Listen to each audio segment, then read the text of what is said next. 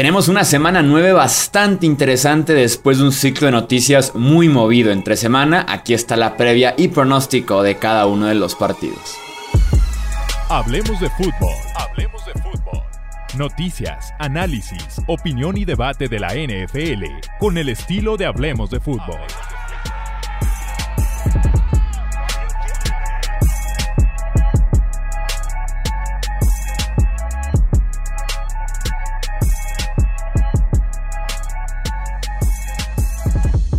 ¿Qué tal amigos? ¿Cómo están? Bienvenidos a un episodio más del podcast Hablemos de Fútbol. Yo soy Jesús Sánchez, un placer que nos acompañen en un episodio del podcast sin duda alguno muy esperado y con muchísimos temas que platicar, tanto de los partidos como un poquito de lo que pasó entre semana en una semana muy movida en la NFL. Me acompañan, ya los conocen, para poder platicar de lo que tanto nos gusta, Alejandro Romo y también Tony Álvarez. Amigos, bienvenidos y listos para la semana 9.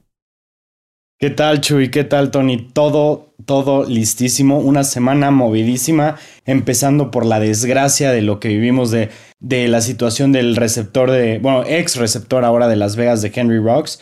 Pero ahora sí que ya no es parte de un roster de la NFL. Hay que movernos, hay que ponernos a analizar toda esta semana que se vienen varios juegos interesantes. Entonces, a darle.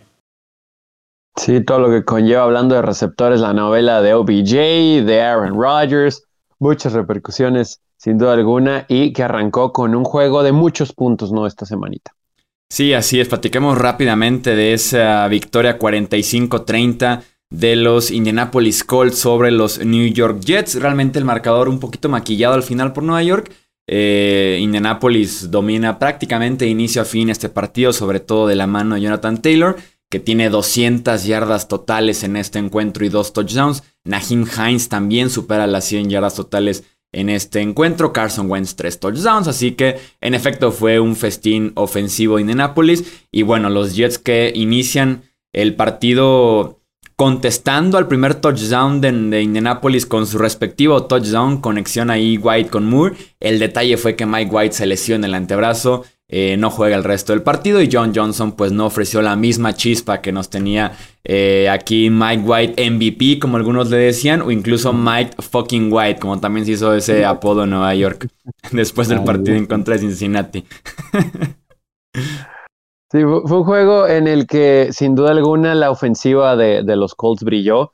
Carson Wentz estuvo muy bien. Evidentemente el que se robó el show fue Jonathan Taylor con eh, sus jugadas que en esta temporada curioso, ¿no? Tiene los dos acarreos más largos en la campaña y el pase eh, recibido para touchdown de un corredor también más largo de la temporada. Así que bueno, ahí estadísticas aparte para maquillar más todavía la gran actuación que tuvo. Los Colts con la mayor cantidad de yardas en eh, este juego para ellos en la temporada. Así que eso es importante es otro encuentro más en el que anotan más de 30 puntos de manera consecutiva, ya son cuatro, pero aún así, digo, queda el sinsabor de lo que pasó con Tennessee, porque para lo que se viene, que ya lo estaremos platicando próximamente, pero para lo que se viene en el próximo, en la próxima semana uno pensaría que pueden llegar a 500. Después el calendario está muy complicado para Indianapolis, pero tenían que ganar este juego. Carson Wentz tenía que jugar así. Yo tengo unos negritos en el arroz, muchachos. Eso sí lo tengo que decir, que creo que va en contra de, de Frank Reich y estos Colts que sí, obviamente dominaron por tres cuartos, pero tengo un problema con que uno, todavía con el marcador abultado, Carson Wentz siguiera en el juego y me lo pusieran a pasar la pelota. Eh, llegó a 30 intentos eh, de pase, pero creo que no era necesario, ¿no? Creo un poquito más necesario bajar el, el reloj en ese último cuarto. Todavía creo que lo estaban arriesgando y inclusive le, llegaron a pegar. Y el segundo negrito en el arroz es que de todos modos Josh Johnson, por cierto egresado de la Universidad de San Diego, eh, terminó por, por de las últimas cuatro series ofensivas anotar tres touchdowns y bien pudo ser una cuarta también, si no es por un pase desviado al final, ¿no? Entonces creo que la defensa de los Colts, más allá de garbage points, creo que tuvo que haber medio cerrado el encuentro, aunque ya me anotaste una o dos veces, eh, detener un poquito esa situación, ¿no? Más allá del abultado marcador. Sí, se relajaron ya un poquito ya sobre el final. Eh, a ver qué pasa, porque en efecto los Colts ganan este partido, los Titans llegaremos ya a su partido, no son favoritos, así que por ahí podrían recortar esta distancia que están protegiendo los Titans ahora sin Derrick Henry, mientras que los Jets, pues bueno, vamos viendo qué tan grave es la lesión en el antebrazo, se reporta de Mike White, porque ya está fuera Zach Wilson, va a estar fuera ahora eh, Mike Wade, vamos viendo por cuánto tiempo, está Joe Johnson, está Joe Flaco, y el siguiente partido no es para asustarlos, pero van en contra de los Bills. Eh, seguimos pues con el resto de la semana 9. Tenemos que hablar de Green Bay en contra de Kansas City. Este partido que nos lo vendieron hace apenas unos días como el Patrick Mahomes en contra de Aaron Rodgers. Pero no va a jugar Rodgers. Si has vivido bajo una piedra en los últimos días, Rodgers dio positivo a COVID-19. Eh, creo que realmente lo que hizo más historia, lo que hizo más olas de, esto fue el tema de la no vacunación de Rodgers, que en agosto había respondido que sí, que estaba inmunizado. Y resulta que su estatus en la NFL es no vacunado porque Rodgers optó por un tratamiento alternativo en lugar de la vacuna contra el COVID-19. Así que oficialmente ante la NFL no está vacunado y la irresponsabilidad del coreback le termina causando por lo menos este partido en contra de Kansas City, que en las apuestas los Chiefs eran favoritos por ser locales principalmente por un punto, un pick básicamente, Ahora son por 8 puntos, ahora que Jordan Love está programado para ser titular de este partido. Mira, yo te voy a decir algo. Realmente qué decepción el no tener un eh, Aaron Rodgers contra Patrick Mahomes, así como hace, me parece que fue hace un par de años, nos lo perdimos por una lesión de Mahomes, ¿no? Sí. Sí, así es. Eh, aquella vez Mahomes es el que está lesionado. Yo les voy a decir algo. Yo definitivamente creo que no va a ser un partido fácil para los Chiefs. Y les voy a explicar el por qué. Este Love, Jordan Love, no se tiene absolutamente nada de film en la NFL. Y tuvo el. y ha tenido dos años de, de, entrenamiento detrás de Aaron Rodgers que seguramente le ha aprendido lo suficiente, que probablemente no esté listo y no estoy diciendo que puede llegar a ser eh, un, un, buen quarterback, vamos, ni siquiera un titular en la NFL, porque no lo no he visto, ¿no? Pero una defensiva tan mala con la de Kansas City contra un quarterback del que no se tiene absolutamente nada de film, de nada de película y de que realmente no saben cómo prepararse, no saben cómo se va a transformar la ofensiva de Green Bay hacia las aptitudes de Jordan Love, yo creo que va a estar bastante interesante, ¿no? Principalmente porque Green Bay ha mostrado que su defensiva que a pesar de no ser muy efectiva, puede ser bastante clutch en momentos clave, como lo vimos contra Arizona, este, que, estuvieron deteniendo y que en la jugada final, eh, en la jugada final se robaron el balón. O al final de cuentas son un equipo que han tenido una derrota en toda la temporada y que han jugado muy buen fútbol complementario. Yo en lo particular no daría este partido por hecho. Yo no me atrevería a apostar a, un, a un Kansas City menos 8 porque va a ser muy, pero muy interesante, la defensiva tan terrible de Chiefs. Daniel Sorensen en contra de Jordan Love va a estar muy interesante. Qué risa el chiste de que decían tienen los Packers cinco días, que era lo, lo, que hacía falta en ese momento cuando Rogers da positivo. Tienen cinco días para decirle a Jordan Love quién es Daniel Sorensen y cómo ubicarlo en cada jugada, básicamente. Eh, eh, todos los memes que salieron de, de Sorensen fueron, fueron lo mejor, ¿no? Que, que, veíamos que tenían un último drive para o empatar o ganar el partido los Giants, que no se dio así, pero decían así de que normalmente se dice, no, pues le dejaron mucho tiempo a Rodgers en el reloj, le dejaron mucho tiempo a, a Brady en el reloj, y decían, le dejaron mucho tiempo a Daniel Sorensen en el reloj. Se convirtió en Lord Meme, ¿no? Eh, digo, y seguramente. Hasta que llegó Rogers a robarle todos los memes del martes también. Sí, sí. Yo, yo, coincido con lo que dices, Alex. Yo tampoco creo que menos 8 sea lo correcto, sobre todo por cómo están jugando los Chiefs, y que es un muy talentoso equipo de Green Bay, pero pero con todo y que regresaría ya Davante Adams luego de ser reactivado de la lista de COVID, yo sí le pongo un pero también a Green Bay porque en estos juegos con equipos importantes, con equipos que aspiran a mucho, han sacado, sí, victorias, sí, es verdad, pero mm, muy apretadas. Y creo que aquí el factor de Jordan Love, inexperiencia como titular, Arrowhead, más allá de, de Sorensen y compañía, creo que puede pesar. Yo, yo sí veo eso como un factor, porque si estuviera Aaron Rodgers, inclusive sin Davante Adams, me atrevería a escoger a Green Bay. Pero creo que el factor de que no esté Rodgers, que ya luego podremos discutir si debería de haber cierto castigo para la organización o no, porque ahorita lo mencionabas, Chuy, se le preguntó y contestó, estoy inmunizado, ¿no? Y como que a todos dijimos, ah, ok, está bien, pero como que nunca nos, nos pusimos a analizar lo que eso significaba, lo que quiso dar a entender Aaron Rodgers. Y, digo, lo menciono así porque es cierto lo que dijo hoy temprano eh, Stephen A. Smith de ESPN, eh, pues sale Rodgers sin cubreboca, actuando normal, obviamente creyendo 100% en su tratamiento, pero al final del día es uno que no está avalado por la NFL, ¿no? Entonces, se están rompiendo muchos protocolos, esa es una realidad y está siendo, por más que su servidor sea muy fan de Aaron Rodgers, pues sí está ahí medio incongruente la situación. Pero bueno, esa es, otra historia. 100% en el juego. Green Bay creo que sí le va a mover la pelota esta defensa de los Chiefs, pero el factor creo es Arrowhead eh, y, la inexperiencia de Love. Sí, no, pros y contras, ¿no? Para Love, el iniciar en contra de una muy pura defensiva, su primer partido en la NFL, pero también el hacerlo en un lugar en la aduana tal vez más complicada de la NFL. Actualmente hablando de ventaja de localía. Tiene la gran ventaja, ya mencionaba en el regreso de Davante Adams, también el regreso de Allen Lazard, tal vez debuta en la temporada de David Bakhtiari, su tackle izquierdo, y también la ventaja de que la defensiva de los Chiefs es la 28 de la liga, o sea, la cuarta peor en promedio de yardas por acarreo. Va en contra de Aaron Jones, en contra de AJ Dillon, ¿no? Que se combinaron para básicamente ganar ese partido de jueves por la noche en Arizona en contra del invicto de la liga. Entonces, en ese sentido, se puede apoyar a la perfección de esos dos y dejar que su defensiva haga lo suficiente. O sea, Mahomes está jugando mal en mecánicas, en proceso, en cómo se mueve en la bolsa.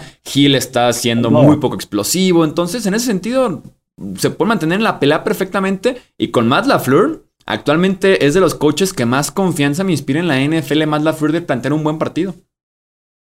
Totalmente, estoy de acuerdo. Y, es, y especialmente eso, eso que dices, ¿no? O sea, Patrick Mahomes no está teniendo un buen partido. Y si los Packers salen a darle un partido bueno a la defensiva, que estamos hablando de que, no sé, permitirle 24 puntos, yo creo que con una defensiva tan mala que desde mi punto de vista es aún peor de lo que hizo en los números. O sea, para mí no es la defensiva número 28 de la NFL. Para mí es la defensiva número 32 de la NFL en, en cuanto al desempeño, en cuanto a cómo juegan, en cuanto a cómo se le puede mover el balón. Pero a lo que voy es a que si pueden salir con un plan de juego, digamos, lo suficiente sorpresa, que no puedan ni siquiera ver de dónde viene este Jordan Love y, le, pueden, le pueden clavar más de 24 puntos a Kansas City, yo creo que pueden ganar ese partido.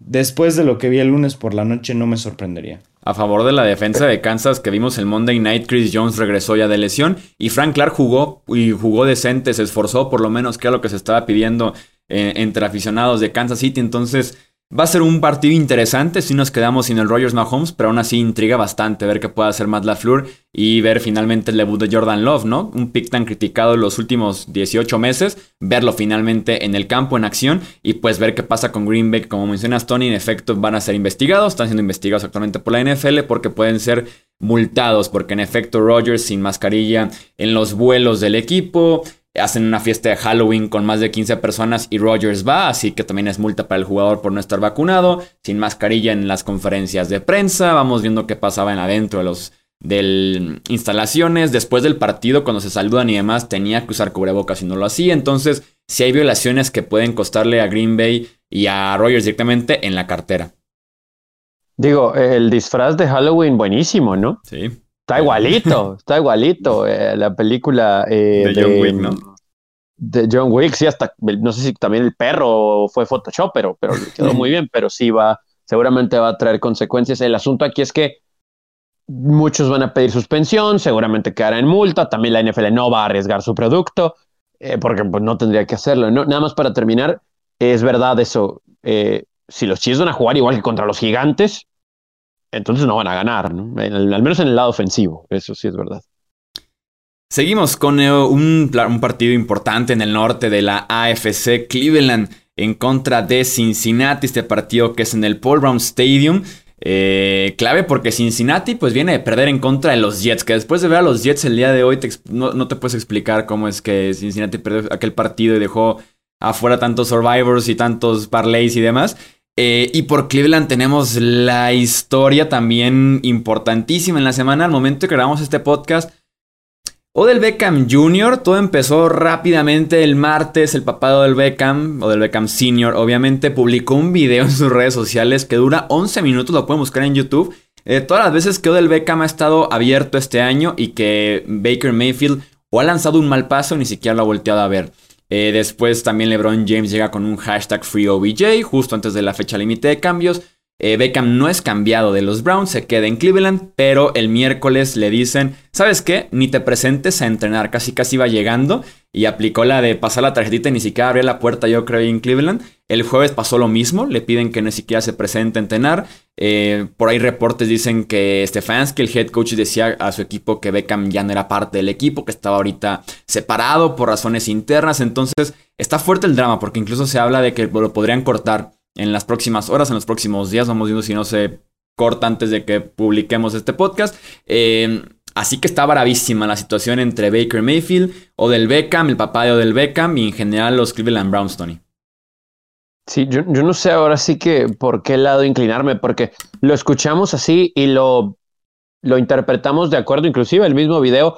Y lo que hemos visto en el campo, ¿no? Que, que podría ser muy fácil decirlo general pues es que OBJ no está, algo tiene, no termina por entenderse, etcétera. Caminan mejor sin él en ocasiones en esta ofensiva, pero luego empiezas a ver ciertos argumentos de otro lado que te hacen dudar. Inclusive surgió una versión después de lo que dijo Stefanski, que gente del mismo vestidor decía, me imagino que está dividido el vestidor, pero hay gente del vestidor que llegó a filtrar información y comentar a algunos insiders de NFL que Beckham llegaba, no hablaba con nadie, estaba muy metido en su mundo, que en teoría no tiene nada que ver si te va bien en el campo, pero muchos lo ligan a eso, ¿no? Entonces, sí está, sí está muy complicado y yo no sé qué tanto puede afectar más al pobre desempeño de esta ofensiva, que otra vez va a tener que ser lo que Nick Chubb pueda contribuir, ¿no? Porque Baker Mayfield no ha estado al 100%, Podemos decir que el juego contra Pittsburgh, si Jarvis Landy atrapa un par de pases, la historia podría ser diferente, sí, pero en términos generales esta ofensiva no ha caminado como se esperaba. La defensa hasta cierto punto le ha dado oportunidad, pero sí dista mucho de lo que creíamos que iba a ser esta talentosa ofensiva en papel, lo que ha presentado. Y si vas a Cincinnati, o Cincinnati enojado después de lo que sucedió contra los Jets, Ay, ay, ay, pues no veo cómo gane Cleveland, ¿eh? Sí, principalmente la crítica es contra la ofensiva aérea, la defensiva terrestre es la que salva sinceramente esta franquicia. Y puede sonar fuerte el decir, te quedas sin Beckham en plena pelea de playoffs y demás. Pero es que de todos modos, para la recepción y seis yardas que te ofrece Beckham a veces eh, cada semana en una de esas, hasta puede ir mejor, que ha sido el caso que lo hemos visto antes ya. No, no ha sido absolutamente nada de factor Odell Beckham y esa es la realidad y es una tristeza porque mucha gente considera que Beckham eh, vivió toda su carrera de la recepción que hizo en su temporada de novato y de que llegaba a hacer recepciones acrobáticas pero en lo, absoluto es, en lo absoluto es eso, ¿no? En los Giants lo veíamos con 90 recepciones por temporada, con más de 1200 yardas por temporada, varios touchdowns, excelente, excelente corrido de rutas, muy buena desmarcación, una, una, un verdadero peligro en zona roja, a pesar de no contar con el tamaño ideal para eso, este, una máquina de primeros y dieces, y que realmente ha sido una pena ver cómo en Cleveland que llegaba ahí a ser, un, a ser una de las piezas, digamos, que iban a complementar para que esta organización fueran contendientes. Ha sido realmente una pena ver cómo ha caído en la mediocridad en este equipo. Y yo no quiero culpar del todo a, los Browns y a Baker Mayfield, pero definitivamente es extremadamente raro cómo de un momento a otro Beckham puede, digamos, o ser completamente un factor, como lo vimos el año pasado que en los juegos donde se dedicaban a utilizarlo, lo podía ganarles partidos así como lo hizo contra los Cowboys el año pasado. Y ahorita que realmente te está dando los números de un receptor eh, undrafted, de que le, que le paga salario mínimo y te está cobrando 18 millones. Una, verdad, una de verdadera pena lo que está pasando entre ellos. Y yéndome al partido, yo realmente no sé qué pensar en cuanto a si los Bengals van a salir muy enojados y a poner a poner a los Browns en su lugar o si van a salir decepcionados o si van a salir como un equipo chico y se van a decaer por un resultado desfavorable, por un resultado que realmente, digamos, le quitó los ojos a, a toda la NFL de los Bengals? Esa es la verdadera pregunta, ¿no? Y esa es la verdadera clave del partido. ¿Qué Bengals vamos a ver? Los que van a decir, fue una semana mala, no estábamos preparados para un quarterback del que no había tape, o vamos a ver a los Bengals que se van a derrumbar por una derrota. Sí, partido importantísimo en el norte. Dime, Tony. Sí, sí, es curioso eso que dices, eh, Alex, porque los Browns han anotado menos de 20 puntos en, tres juegos consecutivos. Menos de 20 puntos en los últimos tres consecutivos. Pero lo que decías de Cincinnati también es cierto. Joe Burrow no le ha ganado a los Browns, pero ha lanzado para más de 300 yardas en esos juegos. Entonces, digo, no, sabe algo a estos dos rivales. Se odian eh, de toda la vida. Mm, tal vez algunos no terminan de comprender la rivalidad de los involucrados por la juventud. Pero esa misma juventud, tal vez de Cincinnati o el éxito, voy a decirlo inesperado de esta temporada, con 5 y 3 hasta ahora, no sé si, si alcance como para entender que tienen que reaccionar, ¿no? O sea, porque pierdes y te empatan los Browns, pero se te van arriba por el criterio de desempate. Entonces, si es un juego muy, muy importante y que los Browns tienen la capacidad de ganar, claro, pero ahorita no nos lo han demostrado, ¿no? Entonces, hay, hay muchas cosas aquí que van a ser más de ejecución y de tal vez no entrar en pánico escénico, ¿no? De, de la situación en la que se encuentra en el juego. Cincinnati pierde y por ahí, por ejemplo, gana Pittsburgh y se van al sótano, ¿eh? En dos semanas pasan de ser el primer sembrado de la AFC a ser sotaneros de su división, así que es un partido importante para ambos. Eh, creo que si llegan urgiditos los dos de, victoria, vamos viendo qué pasa. En la apuesta, Cincinnati es favorito por dos puntos y medio, básicamente por ser local. Eh, vamos al Sunday Night Football, Tennessee visitando a Los Ángeles para enfrentarse a los Rams. Hablando justamente de líneas, este partido había iniciado con un menos uno a favor de los Rams, prácticamente un pick, pero cambió todo drásticamente cuando tenemos la noticia de que eh, Derrick Henry eh, va a estar fuera de 8 a 10 semanas, prácticamente el resto de la temporada regular. Creo que no habíamos platicado todavía en el podcast de, de, esta lesión. Y ahora son 7 puntos y medio para los Rams, además de ser locales. Eh, se va a tratar de Ryan Tannehill apoyado de AJ Brown a partir de este momento. Julio Jones muy intermitente, ya, hemos platicado de él en otras ocasiones.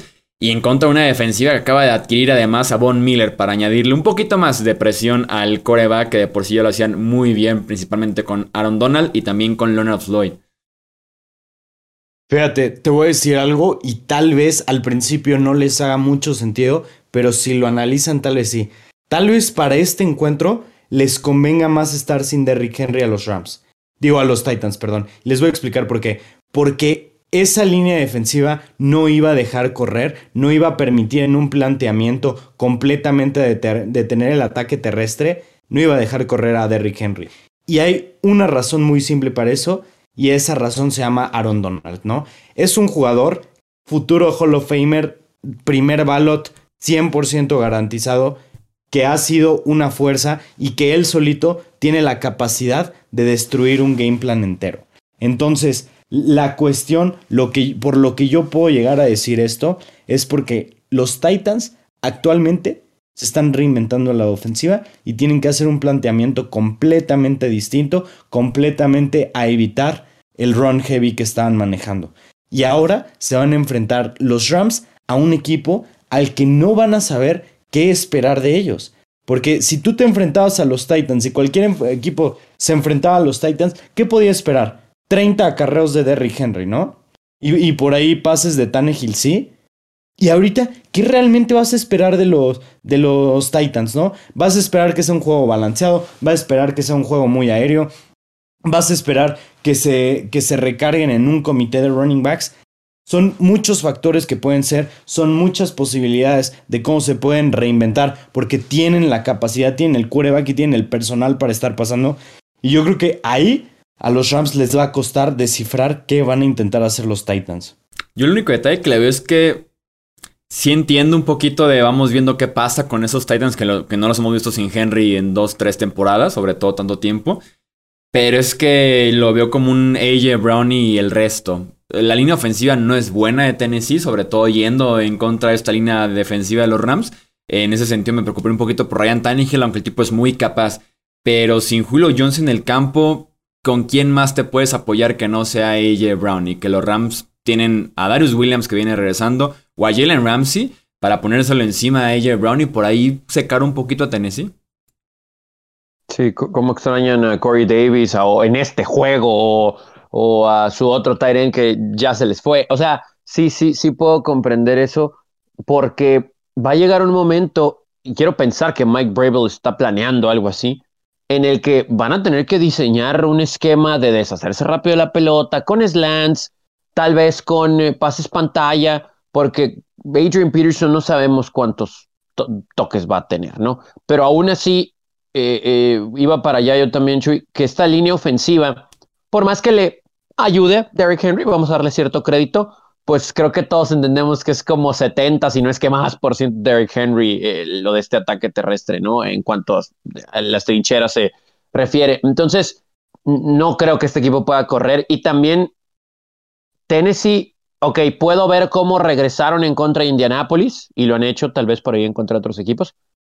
Pero si te pones 10 puntos abajo de los Rams en Los Ángeles, no, sin Derrick Henry, no veo, no veo, ¿no? O sea, si hay un escenario en el que doble cobertura AJ Brown, intenta correrme, lo que me puedas correr no va a ser suficiente porque no tienes a Derrick Henry, entonces va a recaer todo en el brazo de Tannehill. Me imagino que van a intentar eso.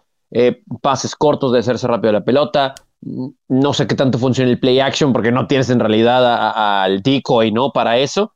Y creo que los no estoy diciendo que paliza, pero sí veo que los Rams ganan este juego hasta cierto punto fácil porque ya tienen a alguien más ayudándole a Aaron Donald, ¿no?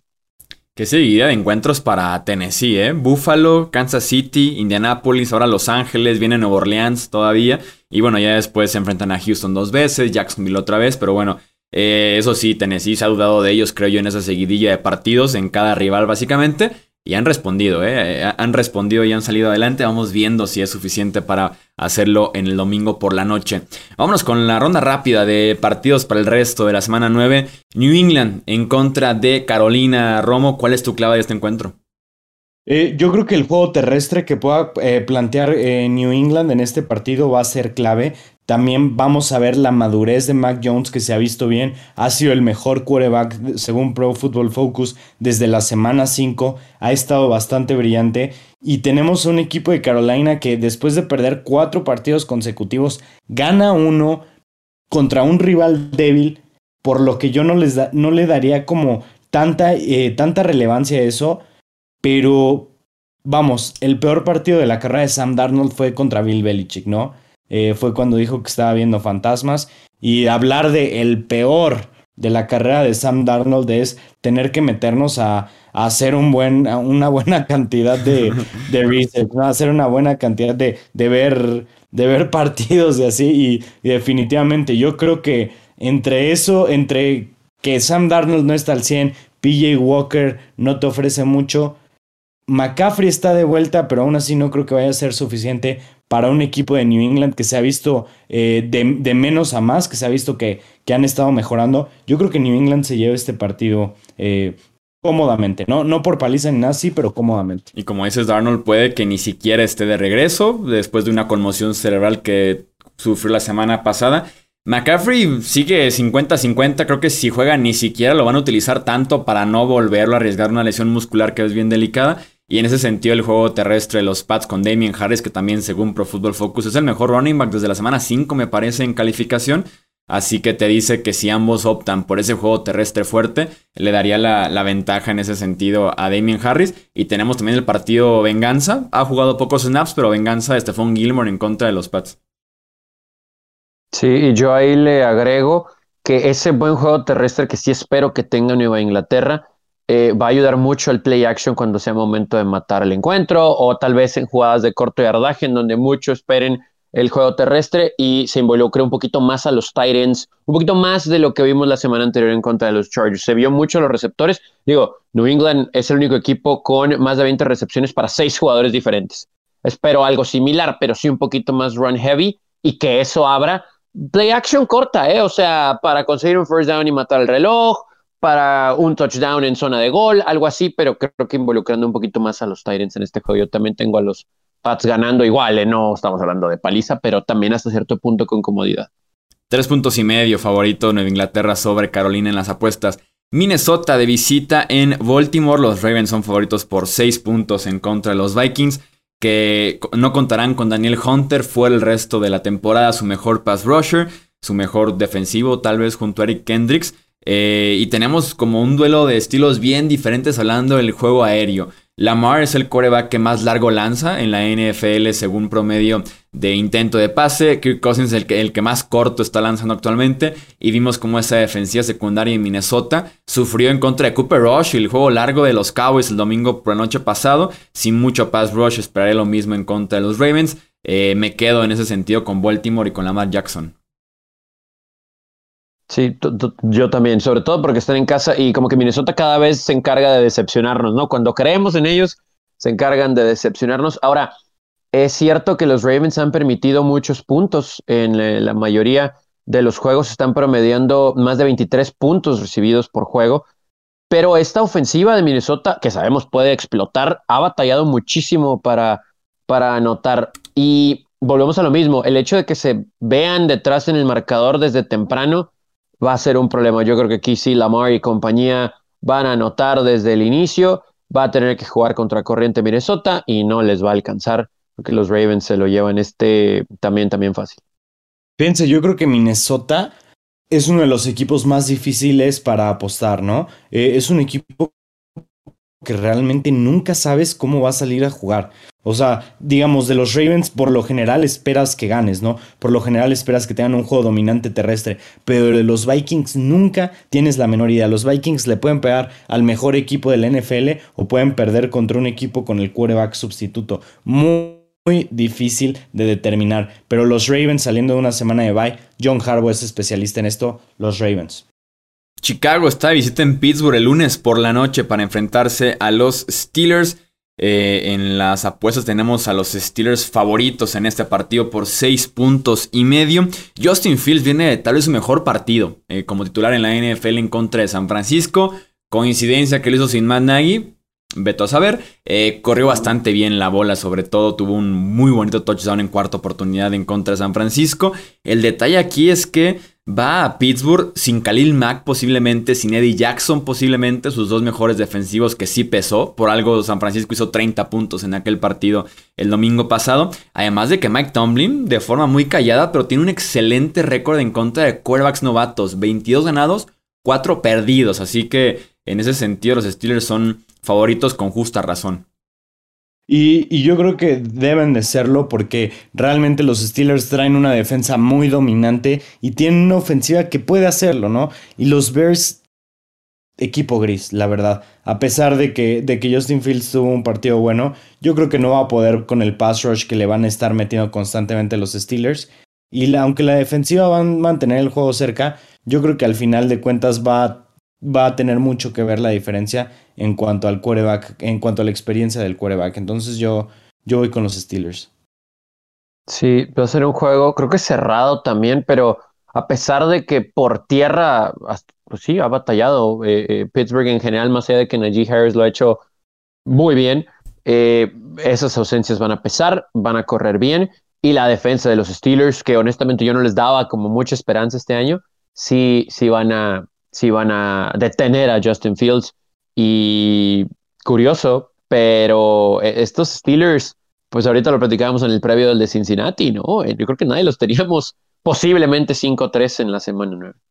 Eh, Tony, platícanos del partido del oeste de la NFC entre Arizona y San Francisco. Hace escasas semanas se enfrentaron victoria para Cardinals 17 a 10, muy cerrado con Trey Lance en los controles de San Francisco. ¿Qué esperas de este partido?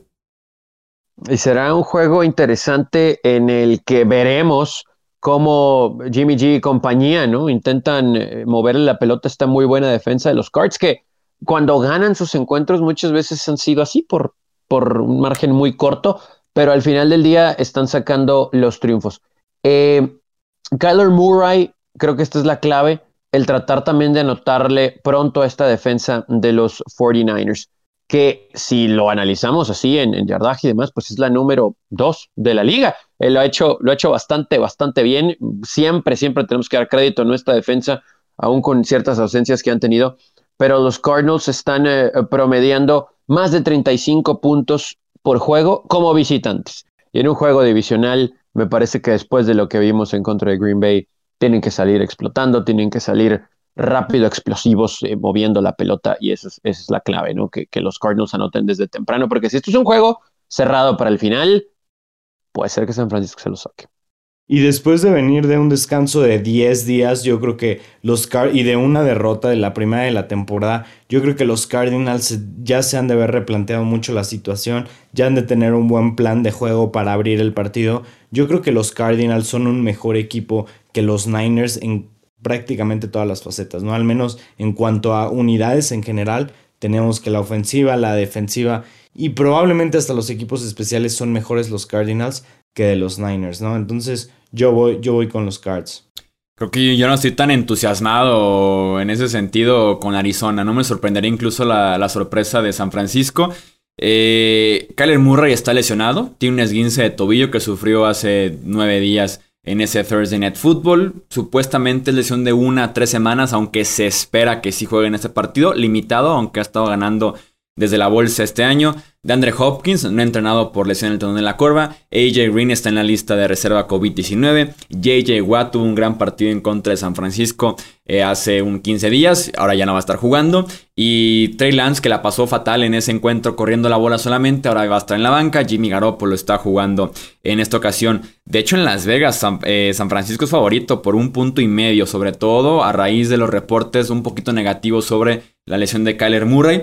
Lo que me preocuparía, y no sé cómo pasó esto tan desapercibido, eh, San Francisco tiene récord de 1-10 en sus últimos 11 partidos como local, lo cual es loquísimo. Entonces me quedo con Arizona, pero creo que en una de esas San Francisco puede ganar, ¿eh? No, no lo descarto del todo, vamos viendo qué pasa en este partido. Las Vegas en contra de los New York Giants. Tenemos aquí otra de las grandes historias que tuvimos en esa semana tan movida en la NFL. Creo que tampoco se ha tratado todavía en el podcast aquí en Hablemos de Fútbol, así que vamos platicando rápidamente sobre el caso. Eh, Henry Rocks, el wide receiver de segundo año de los eh, Raiders, es arrestado entre semana después de chocar la madrugada del martes eh, en Las Vegas, chocó su, su Corvette.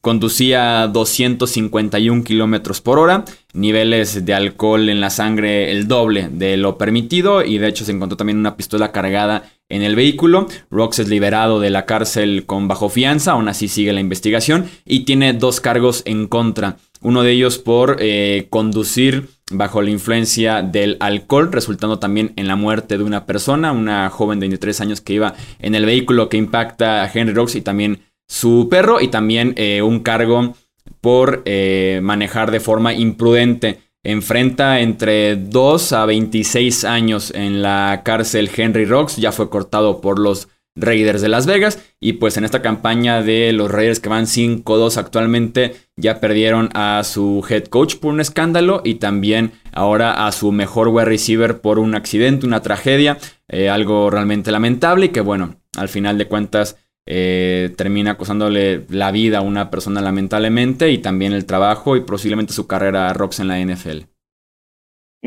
Definitivamente, ¿no? Yo creo que ya sería muy difícil que se pudiera salir de esta, especialmente porque ya se reportó que tenía eh, niveles de alcohol eh, muy altos para respecto a lo permitidos, porque iba a, 200, a más de 250 kilómetros por hora en una zona que no se tenía permitido ni siquiera ir a 100 kilómetros por hora. Entonces yo creo que ya no hay mucho que se pueda hacer por Henry Rocks. Eh, se siente feo pensar que un joven de 22 años pueda echar a la coladera, a la basura, su carrera, o sea, algo tan prominente que tenía de una noche a otra, ¿no? O sea, tal vez muchas veces podemos llegar a, y, y simplemente juzgar por fuera y decir, ay, no, sí, se lo merecía por ir, por ir ebrio y así. Y tal vez sí, pero también es muy fuerte el impacto de pensar que una persona a sus 22 años acaba con, una acaba con su carrera y no solo como jugador del NFL, sino que puede estar tras, tras las barras 25 años, ¿no? Entonces, una situación muy fuerte, pero volviendo al tema, yo creo que va a ser un, un, tema que le pegue muy duro a, a, a los jugadores de Las Vegas Este, sin embargo, yo creo que la semana de descanso, más que los Giants tuvieron semana corta después de tener Monday Night, eh, yo creo que son mejor equipo y Las Vegas debe ganar este partido. Sí, Raiders curioso, después de su semana de descanso en los últimos cuatro años, 0-4. Eh, pero aún y con... Sí, es verdad. Y aún y con, con lo que pudimos rescatar de palomitas en, en, en, los gigantes el lunes anterior, los Raiders son mejor equipo. Yo creo que tampoco va a ser un juego muy espectacular, un juego de pocos puntos, creo, de hecho, pero que al final Las Vegas se lo va a llevar. Y creo que la clave eh, va a ser eh, que los Raiders van a tener la pelota al último y van a sacarlo en esa posesión el, el encuentro. Probablemente Say Jones tenga más protagonismo en el juego aéreo.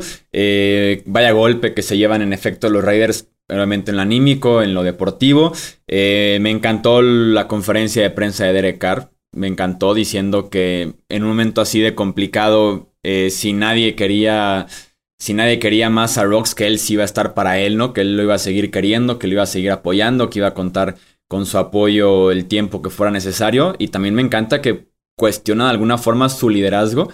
Y decía, ¿qué hice como para que Rox no tuviera la confianza de buscarme a las 3 de la mañana, ¿no? Una frase fuertísima y que también demuestra el liderazgo de Eric Carr cuando pasó lo de John Gruden que decía, eh, amo al hombre, odio el pecado, que de alguna forma defendía a Gruden hablando muy mal de lo que, de las palabras que utilizó Gruden en los correos. Entonces, lo de Derek Carr es, es, brutal. O sea, como líder es brutal. Vamos viendo si puede salvar de alguna forma la semana para la franquicia.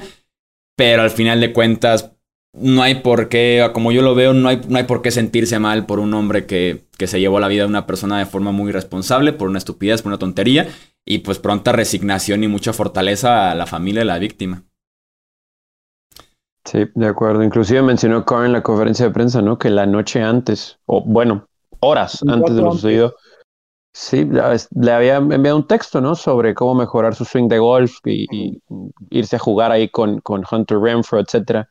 Y bueno, pues tristemente pasó eso, ¿no? Así que sí, creo que Derek Carr, por lo mucho que en el inicio de su carrera, o en la primera parte de su carrera lo hemos cuestionado, creo que esa actitud y ese liderazgo ha trascendido al emparrillado y más allá del mismo, como para que la organización le tenga la confianza para que él sea el quarterback franquicia.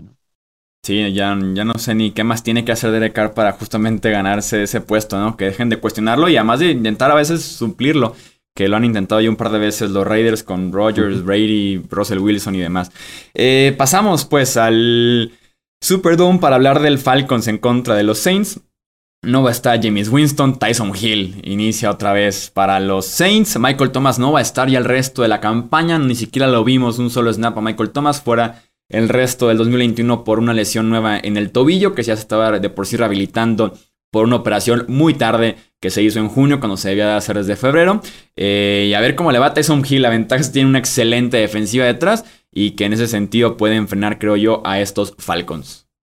Eh, yo creo que va a ser un partido cerrado, no muchos puntos, pero eh, el juego terrestre, Camara y digamos no tanta exigencia sobre el juego que tiene que presentar Tyson Hill deben de ser suficientes para ganarle a un equipo tan débil como son los Falcons, ¿no? A pesar de no ser un fan de Tyson Hill, esa defensiva puede ganar partidos con Trevor Simeon, esa defensiva puede ganar partidos con Tyson Hill o con, con quien sea, siempre y cuando se apoyen en su ataque terrestre.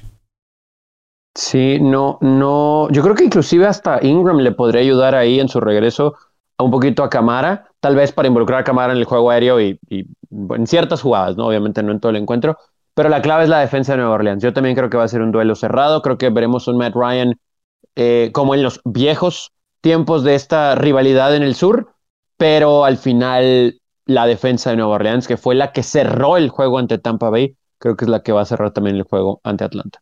Se me pasó a mencionar rápidamente el partido de Las Vegas, tres puntos favoritos los Raiders y además los Giants. El jueves tuvieron 13 positivos de COVID entre jugadores y entrenadores, algunos falsos positivos, hubo chequeos otra vez y demás, así que tienen un problema grave de COVID los Giants. Y ahora sí, sobre Nueva Orleans, seis puntos y medio favoritos sobre los Falcons. Denver visita a Dallas, está Dak casi oficialmente de regreso para iniciar otra vez con los Cowboys en contra de esta defensiva de Denver que está jugando mal en las últimas semanas. Eh, esperaría que por todos lados le, peguen a esta defensiva, también por tierra con Sick y Tony Pollard. Eh, deben de ganar los Cowboys este encuentro. Y sobre todo porque los, los Broncos ya mandaron un mensaje a su equipo, ¿no? Que no creen en ellos y que son vendedores, que no, no necesariamente son un equipo que van a competir. Lo, lo dieron a entender muy bien con, con el canje de, de Von Miller a los Rams. Yo creo que anímicamente, por nivel, por la diferencia entre ofensiva y defensiva y por absolutamente todo, sobre todo Dak viniendo de un partido en el que no pudo jugar, yo creo que va a solidificar su caso para el MVP de la temporada y va, y va a ganar este partido. Esta sí la garantizo como paliza. Hmm. Y sobre todo porque también las victorias de los Broncos han venido en contra de equipos que tienen récord combinado perdedor.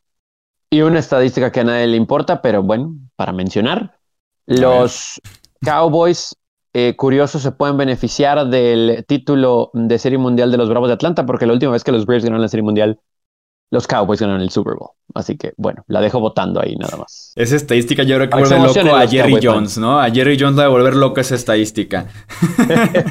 ya me lo imagino en su yate en Coronado, ¿no? Festejando pero bueno. Son favoritos por 10 puntos los Cowboys. Eh, Chargers en contra de los Eagles. Platícanos, Tony. Uy, aquí, ¿por dónde empiezo? Porque tengo una lista de claves, pero me voy a ir por, por una nada más. Eh, que Justin Herbert juegue mejor. Yo creo que los Chargers son mejor equipo que los Eagles. Y si Justin Herbert juega como lo ha hecho en general en esta temporada, y podemos decir que mientras no se enfrente a Bill Belichick, eh, los Chargers van a estar bien, aunque es un juego en Filadelfia. Pero este equipo de Eagles tiene muchos problemas en su defensa. Sobre todo podemos argumentar que pueden mover la bola a esta defensa de los Chargers que no taclea, que su secundaria es pobre, que no hay presión en contra del quarterback y con un quarterback móvil como Hurts sí puede crear problemas. Pero si Justin Herbert ahora sí que lee bien a las defensas, inclusive con la preparación ¿no? de, los coaches, y encuentra a sus receptores involucrando más, más a Mike Williams profundo y a Keenan Allen por dentro, los Chargers deben de ganar eh, este juego, ¿no? De hecho, tengo a los Chargers ganando. Cerradón también puede ser, pero sí espero a un Justin Herbert después de sus últimas dos actuaciones, una, una mejoría, ¿no? Un regreso al camino correcto. Sí. Sí, estoy de acuerdo. Justin Herbert nos acaba de ver después de ponerse como uno de los favoritos al jugador más valioso de la temporada. Nos ha quedado de ver en los últimos dos eh, partidos que ha dado. Entonces yo espero un bounce back, definitivamente. Yo creo que los Chargers deben de ganar este partido cómodamente. Que se cuiden del juego terrestre de Filadelfia. La gran ventaja para los Chargers, creo yo, fueron superados por bastante por John Harbaugh y Bill Belichick en la parte del coacheo, por Brandon Staley. En este caso con Nick Siriani eh, lo veo muy complicado que pase. Houston en contra de eh, Miami. Tyrell Taylor está de regreso en este partido para los Texans, lo cual los convierte en algo más competitivo a diferencia de cuando estaban jugando con Davis Mills.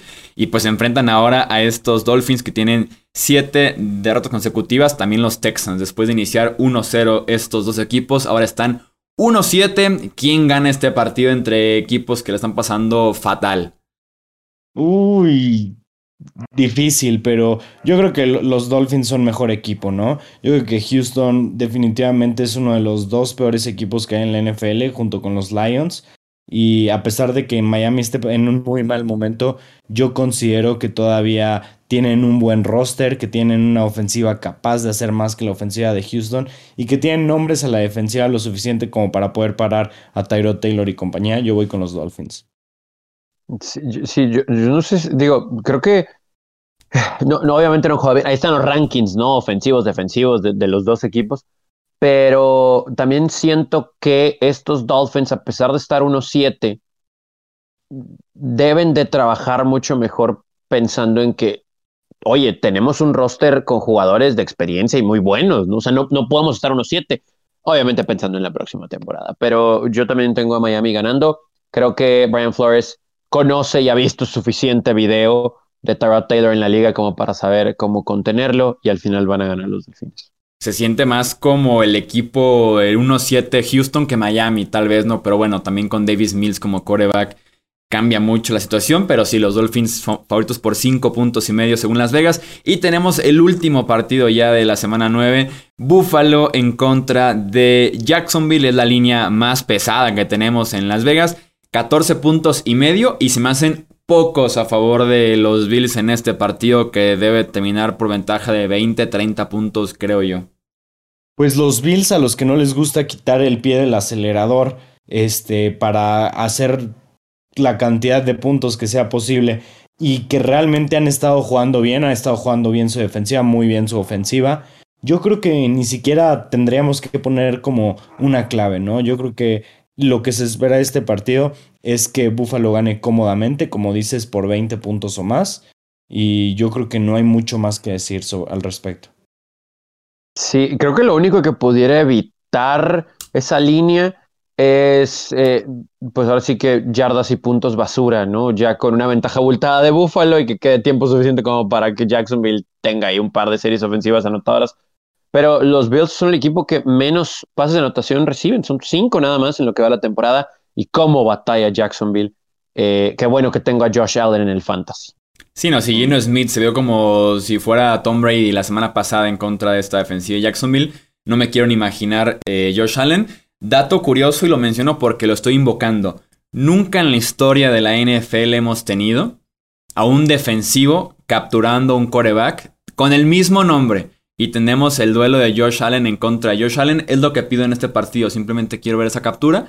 Quiero ver historia y ahora sí ya se pueden apalear lo que ustedes quieran. Pero sí, nunca hemos tenido una captura de idéntico nombre y apellido. Y tenemos aquí la oportunidad con los Josh Allen de la liga.